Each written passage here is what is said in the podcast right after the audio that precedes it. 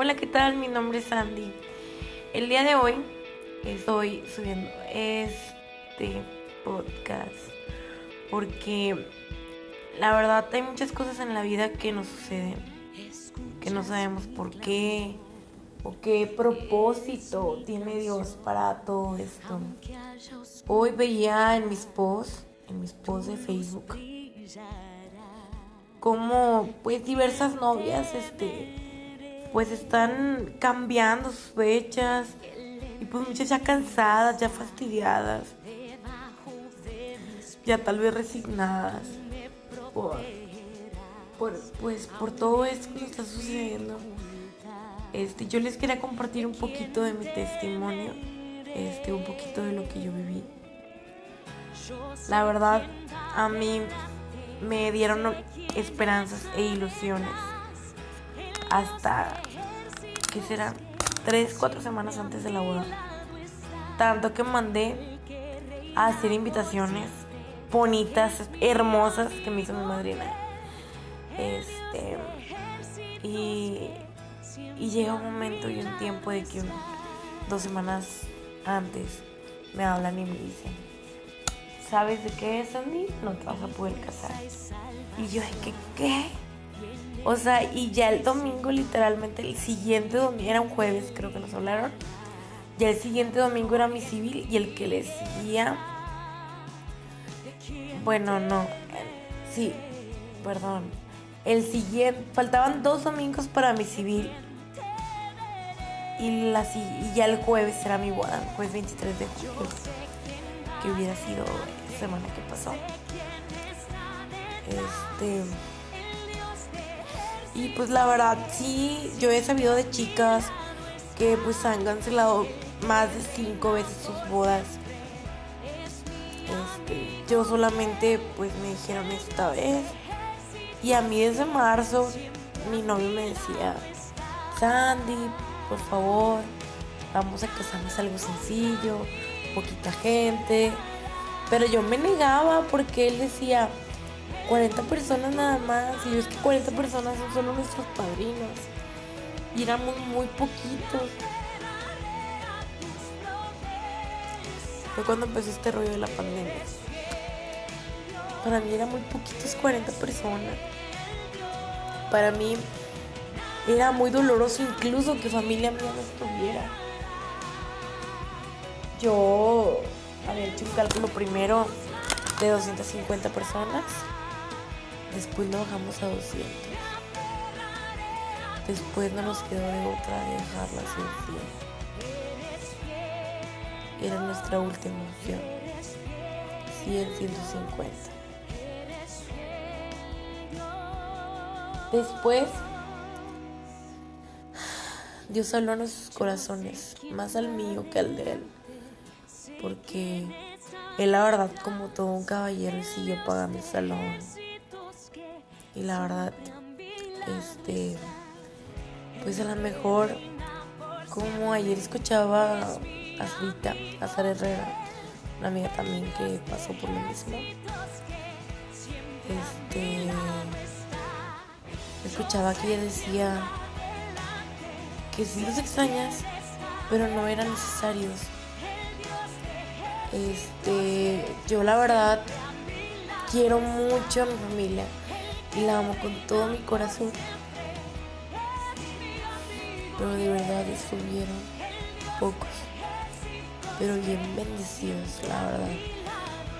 Sentimos la presencia de Dios, sentimos que estuvo Dios con nosotros que verdaderamente, pues Dios bendijo el matrimonio, que es lo importante. Que la presencia de Dios esté en el lugar. Wow, de verdad, cuando dijo el pastor, ángeles están en este momento aquí, yo sabía que ya estaban antes de que lo dijera porque los podía sentir y, lo mismo volteé y vi a la tecladista, que wow, Dios la usó bastante, me encantó. Este, volteé y vi a la tecladista, este, y súper segura de sí le hizo que sí, que se veía ángeles. De verdad, Dios es bueno, Dios es misericordioso, Dios en su eterno amor nos permitió vivir una boda de ensueño, aún con pocas personas. Y de verdad estoy súper agradecida con las personas que pudieron ir.